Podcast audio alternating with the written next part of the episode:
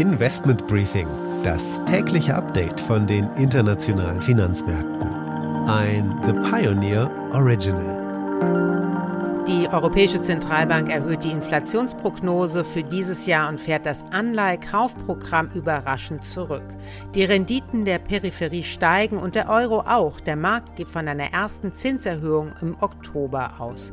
In den Verhandlungen zwischen der Ukraine und Russland gibt es keinen Fortschritt. Goldman Sachs verlässt Russland als erste Bank von der Wall Street und die Deutsche Bank erhöht ihr Renditeziel und will die Aktionäre belohnen und in Russland bleiben, zumindest für den Moment. Damit einen schönen guten Morgen aus Frankfurt. Ich freue mich, dass Sie wieder mit dabei sind bei der heutigen Ausgabe des Investment Briefings. Mein Name ist Annette Weißbach mit einem morgendlichen Blick auf die Märkte.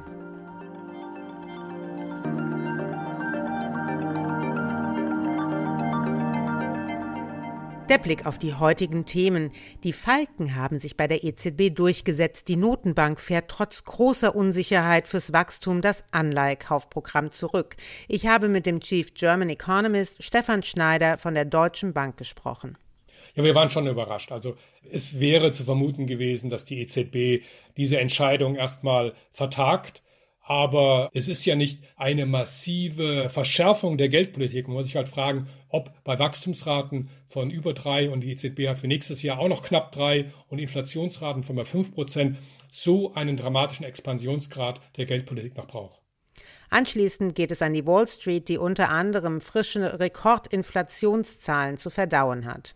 Die Inflation ist bei 7,9 Prozent angekommen. Es bestand ja eigentlich die Hoffnung, dass die sich nach Corona wieder etwas erholt. Doch jetzt zeigt der Ukraine-Krieg erste Auswirkungen. Bei der Deutschen Bank war ja gestern der Investorentag und die Deutsche Bank überrascht mit ambitionierten Zielen. Die Aktie des Tages ist Volkswagen. Herbert Dies, der CEO des Unternehmens, warnt, der Krieg könnte schlimmer sein als die Pandemie. Das sind die Themen heute. Die komplette Ausgabe hören Sie als Teil unserer Pionierfamilie. Damit unterstützen Sie unabhängigen, werbefreien Journalismus. Alle Informationen dazu finden Sie auf unserer Webseite thepioneer.de. Ich hoffe, wir hören uns schon bald in aller Ausführlichkeit wieder.